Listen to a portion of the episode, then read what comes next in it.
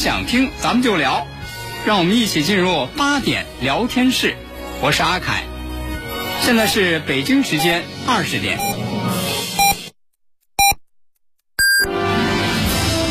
您正在收听的是 FM 一零五点八，济南广播电视台新闻综合广播。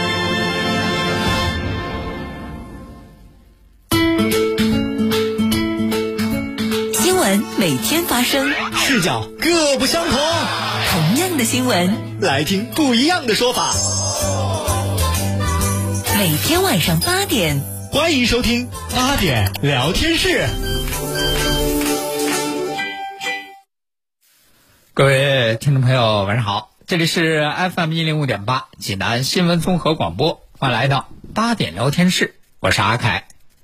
今天是周日，又到了和大家一起来聊一聊这周国际上那些事儿的时间了。在今天来到我们直播室的还是大家的老朋友，节目嘉宾经济学博士刘伟全博士，听众朋友们晚上好，节目嘉宾费世忠先生。听众朋友们大家好。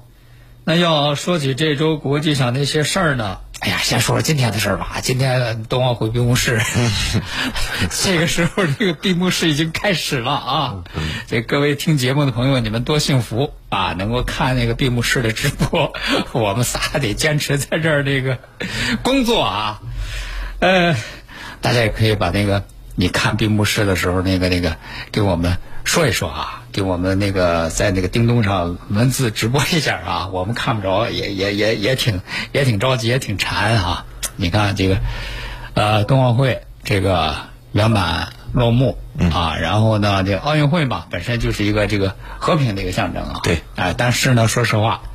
啊，在这个时候呢，这个世界还真的是并不和平，并不太平啊。咱们一直在关注。呃，俄罗斯和乌克兰的这个局势，而且呢，你看上周的时候，美国总统拜登不是都给出那个具体的时间表来了吗？嗯，说那个俄罗斯什么时候会？俄罗斯二月十六号，嗯，这就要打乌克兰，啊，当时咱上周做节目还没到十六号啊，对，说那大家等吧，看等到那个十六号如何？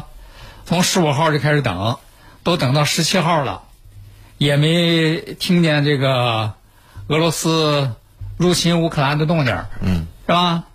但拜拜登这两天又改改口了啊，啊，十六号没打，那反正下一周啊肯定要打。是，反正他差一点把心里话说出来。我心里想，他们不，我真想。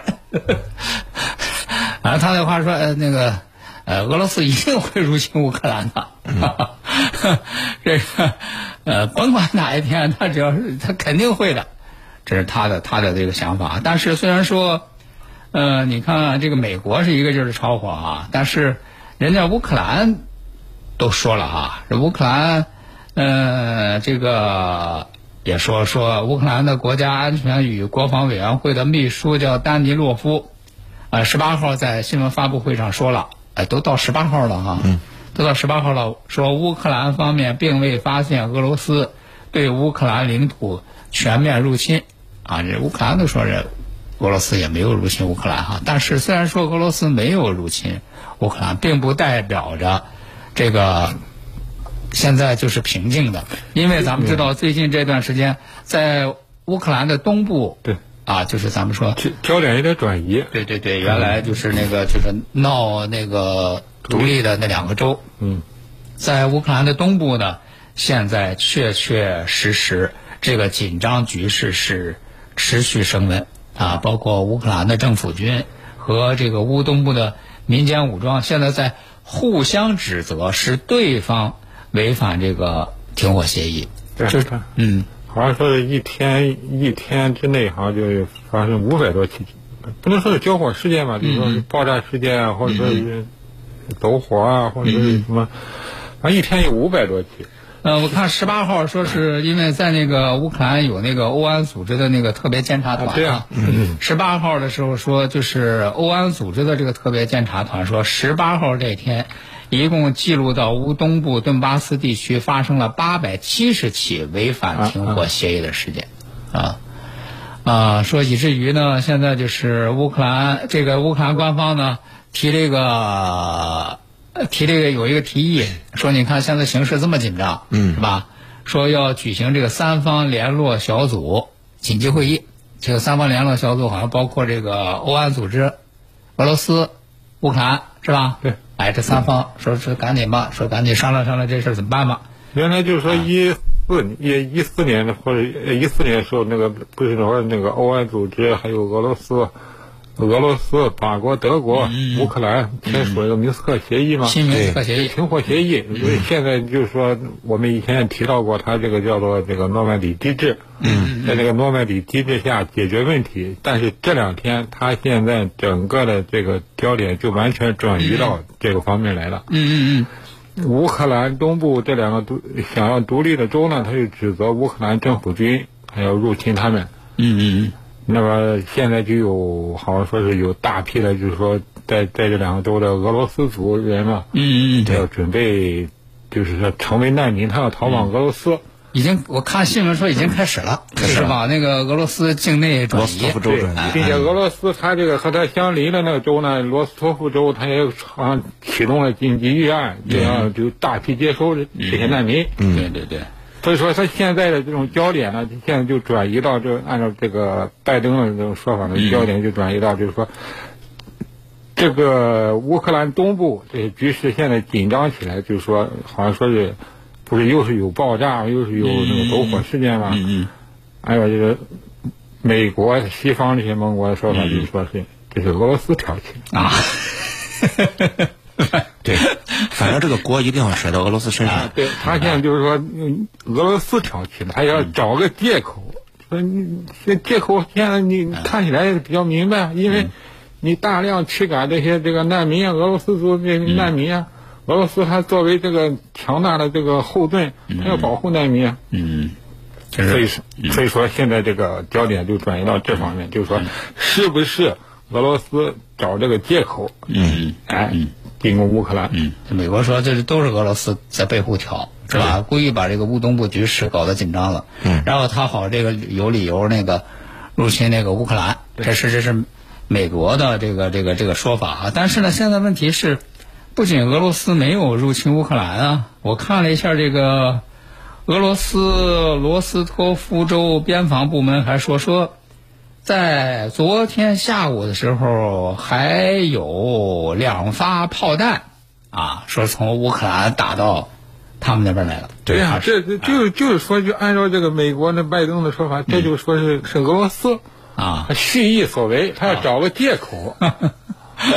那不现在没有借口呢，找个借口啊，并且俄罗斯这两天，比如说去呃呃昨天吧，嗯，进行了。大规模的这个那个那个核战略威慑演习，嗯，据说是普京还带着什么核按钮提箱，嗯嗯，亲自坐镇，嗯嗯，俄罗斯方面动用了什么？又是空天军，又是黑海舰队，各方面南部军区，嗯是。整个的，就是说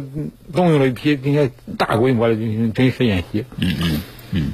所以说他现在的局势就就。怎么说呢？就是好像说是应该是越有点越来越紧张的意思。嗯，是，对对对，因为各方啊，各方就是各种这这种反应啊，啊，越越来越越强烈。其实，你想想吧，这俄罗斯搞这个战略威慑力量演习，就是那个就是核威慑呀，对呀，是吧？就是核威慑呀，是啊。那不知道就是两位怎么看啊？现在就是这个。呃，美国一个劲儿的这个炒作的这个俄罗斯入侵乌克兰，然后呢，以及现在乌克兰东部啊如此紧张、日益加剧的这种局势哈啊，它反映了这在这个在这个现象背后哈，是反映了怎样的一种这个各方的这个力量的博弈啊，以及你这样的局势它不可能这样焦灼下去啊，如何会如何演进，会如何发展？之前我们节目中啊也有分析到，就是说整个美国现在呢，它实际上是把整个欧洲，呃，相当于是绑架了。就是说，俄罗斯现在呢是整个欧洲非常大的威胁，包括我们说北约的东扩也好，包括是说对俄罗斯的各种制裁也好，甚至刚才说俄罗斯刚才说昨天如果你搞的这种核震慑的这种演习，实际上从另一方面呢更加就印证了美国对欧盟讲的：你看，没有我的保护，没有北约的保护，你们能行吗？对啊，你看他那边的核核按钮，对啊？所以说呢，其实就是说现在呢，就是美国呢，我们说呢是，实际上是希望这种局势呢能够更加复杂。那么，他想从中渔利呢，我们也分析过好多次了。实际上不光是这种地缘政治对俄罗斯进一步的这种空间的挤压，实际上更多的考虑就是他的这种经济的利益。然后呢，就实际上还是希望欧洲乱了，欧洲乱了之后呢，那整个国际资本市场呢，那美国是安全的。所以这样呢，就是导致大批的资本的外逃，首先会导致就是美元的这种升值，其他国家会贬值，资产便宜了，美国的钱回来又不大收回来，就是我按照我们中国说法，就是股市割韭菜一样，嗯，就他要收获这个财富，攫取利益。但对俄罗斯来讲呢，他其实也能看到这一点，他他也不希望真的去爆发战争，但是刚刚说俄罗斯它是有底线的嘛，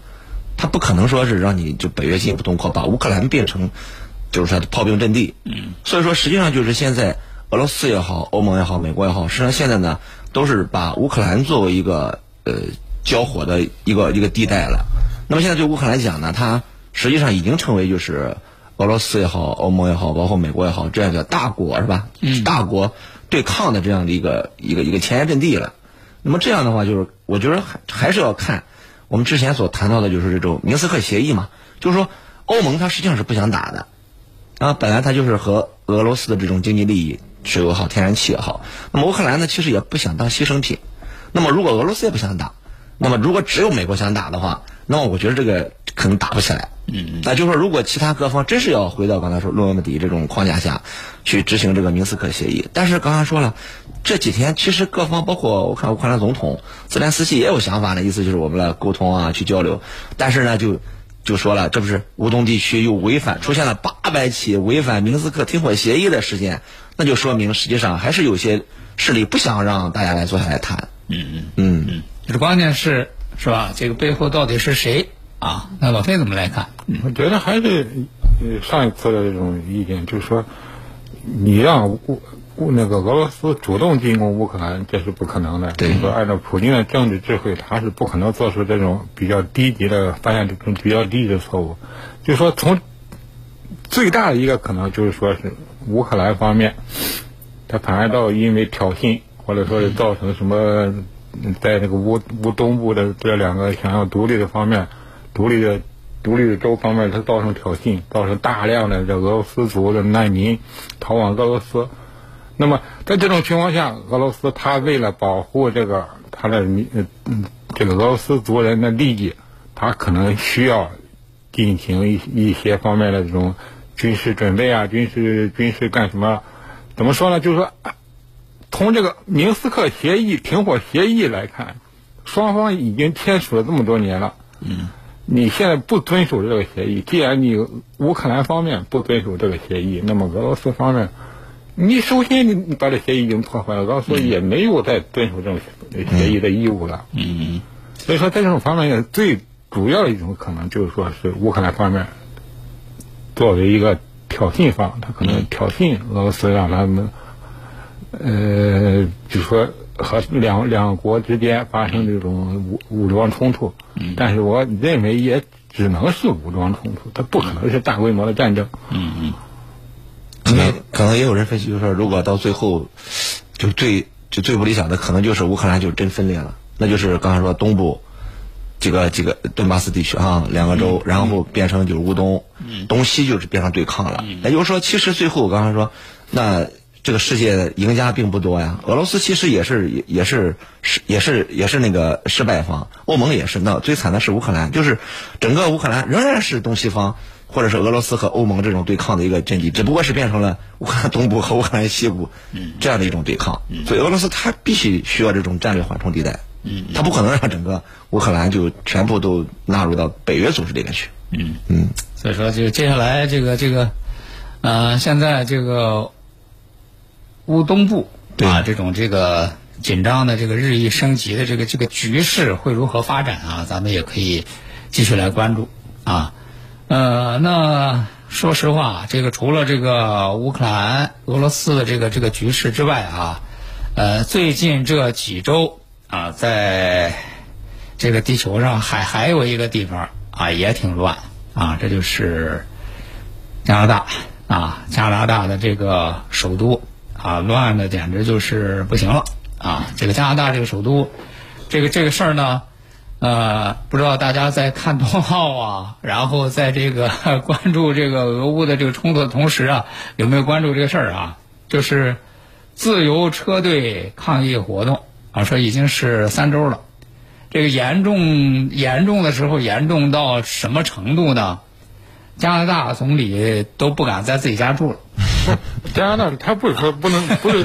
我觉得这方面要澄清，他不是在自己家住了，因为他加拿大总理特鲁多，他确认感染那个新冠隔离啊，他自己隔离，自己在那个自己别墅中隔离啊，这巧了，这事赶巧，赶巧了，并且他也只能就是说在家里啊，遥控也不能怎么怎么处理这个问题啊，那那这事儿赶巧了啊，赶巧了，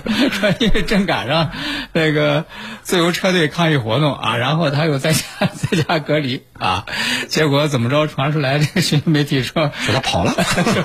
躲起来了。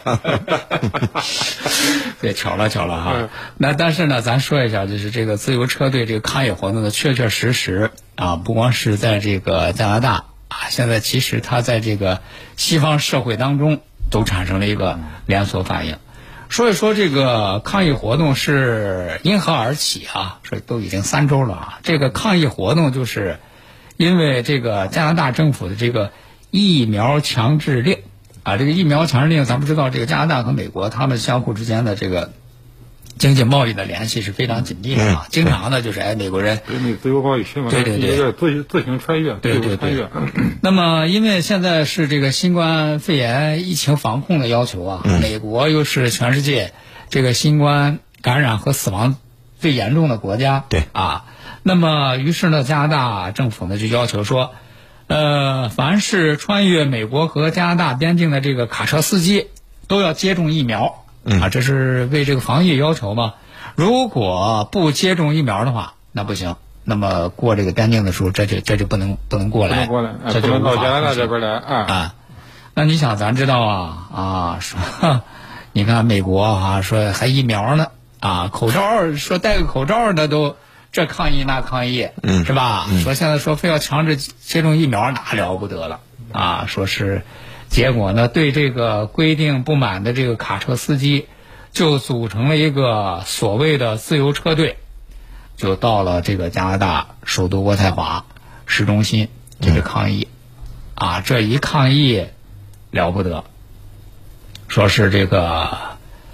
呃，先是这个市中心被这抗议者都封锁了，然后呢，美国加拿大边境好几个重要的贸易通道也遭到这个抗议者的围堵，由此带来的是美国和加拿大两国贸易密密切相关的那个。汽车工业被迫减产，对它因为一些零部件嘛，对它供应不上，就停产了，只能。对对对，呃，越演越烈。哎，说三个礼拜，现在闹的就实在是不行了，让人觉得也是，哎，不大不大可理解啊，就是怎么能从就这么个事儿就就闹到三周？现在而而且现在关键这样啊，说。呃，西方好多国家的这个反防疫措施的人士一看说：“哎呦，自由车队闹得这挺欢啊，闹的势头可那仨礼拜了。”咱也学习一下。哎，说你看这加拿大政府也也管不了，是吧？而且背后咱们知道，背后其实加拿大的这个抗议活动背后还有美国一些政治人物的支持啊，啊，是吧？是是有这样的报道，因为他们是有那个什么呀？说给他们那个资金支持，资金支持啊，募捐啊之类的。对对。说说，哎，这个加拿大这个都没事哎，也而且挺好哈。说你看，呃，新西兰、法国、荷兰，哎，这些国家一些，呃，这个所谓反防疫措施的人士说，也开始组织这种所谓的自由车队抗议活动啊。说还有说说。美国也要搞啊！你看这个都跑不了啊啊！美国也要有类似的抗议活动，也正在那个酝酿过程当中。对，那这就是简，就是简单给大家来介绍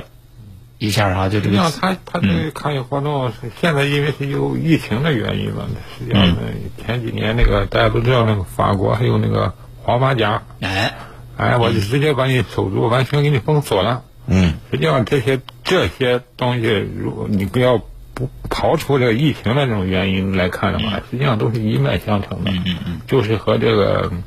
整个的，就是和这个这个以特朗普为代表这种这种民粹派、民粹派上台关系非常大的。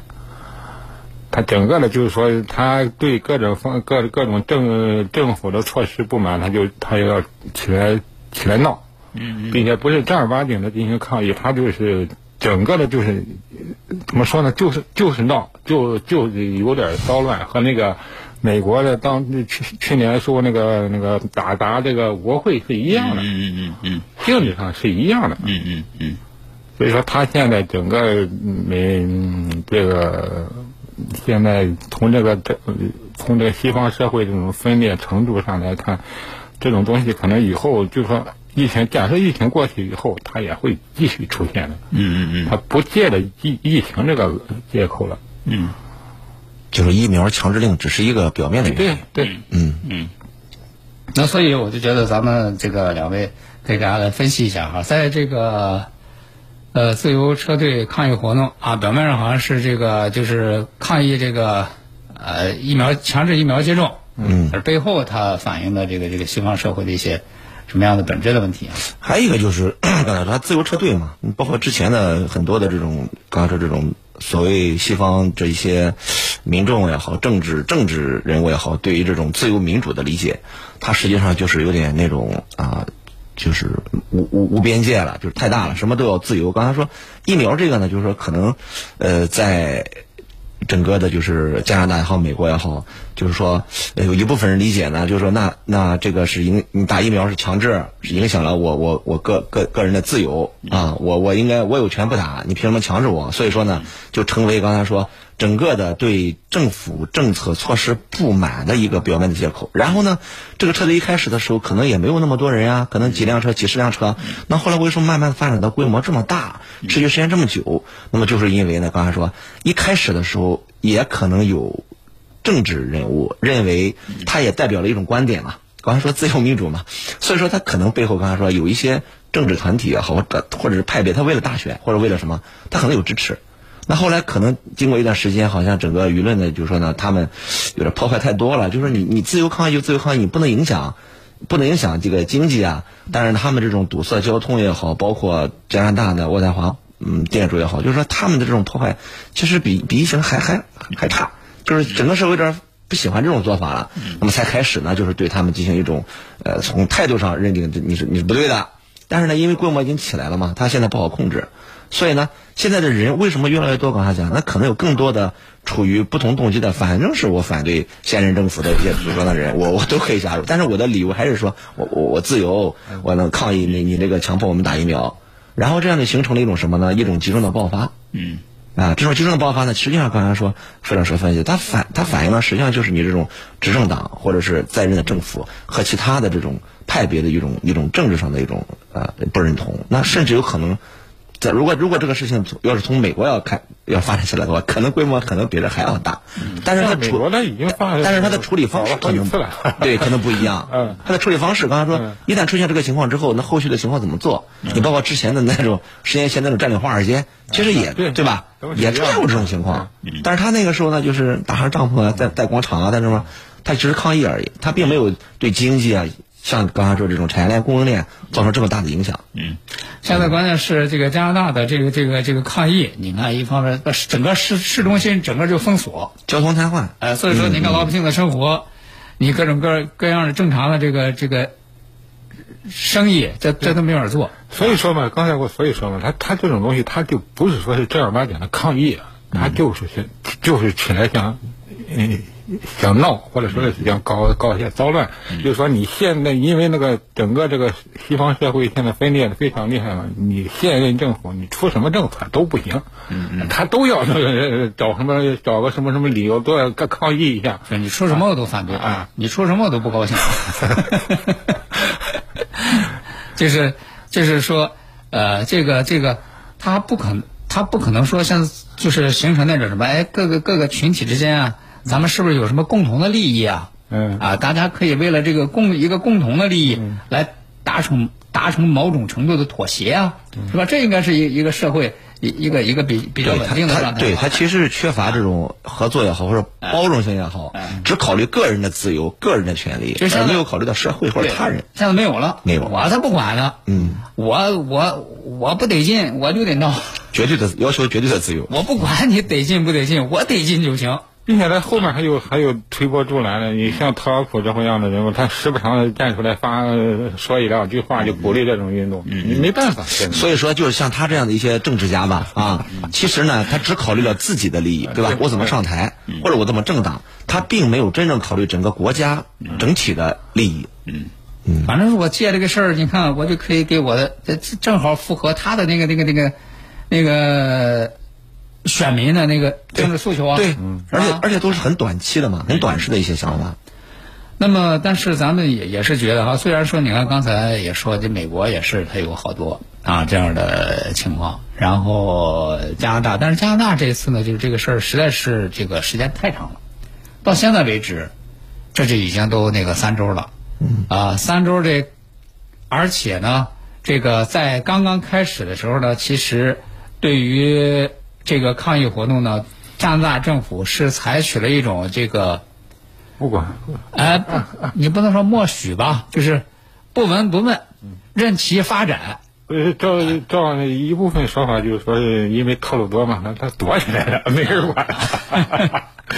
这个这个这个这个不大可能啊，这个，但是呢，确确实实，咱们从这个呃，从这个媒体上你看，这这个事情刚刚开始一周两周的时候，呃，加拿大政府并没有采取相应的这个对应的措施啊。对啊，因为我们说还有很多同情者和支持者的，到现在看见这个这个问题不太行了，才开始对包括警察出动啊，或者是政治家也开始呼吁啊，就是大家不要抗议或者怎么怎么样啊。嗯嗯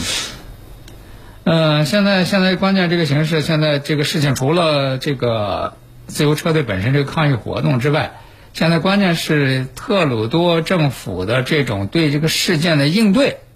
现在也是呃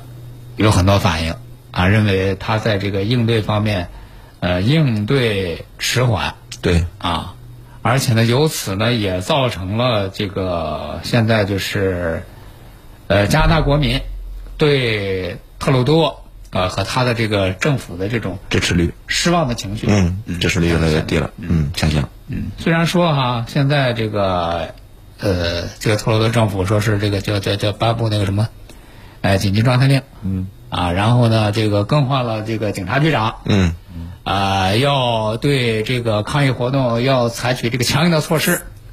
但是你想想，三周啊啊，已经是这这个这个这个这个活动这个影响力到了这样的程度了，啊，能不能达到他们预想的效果，也还是值得观察啊。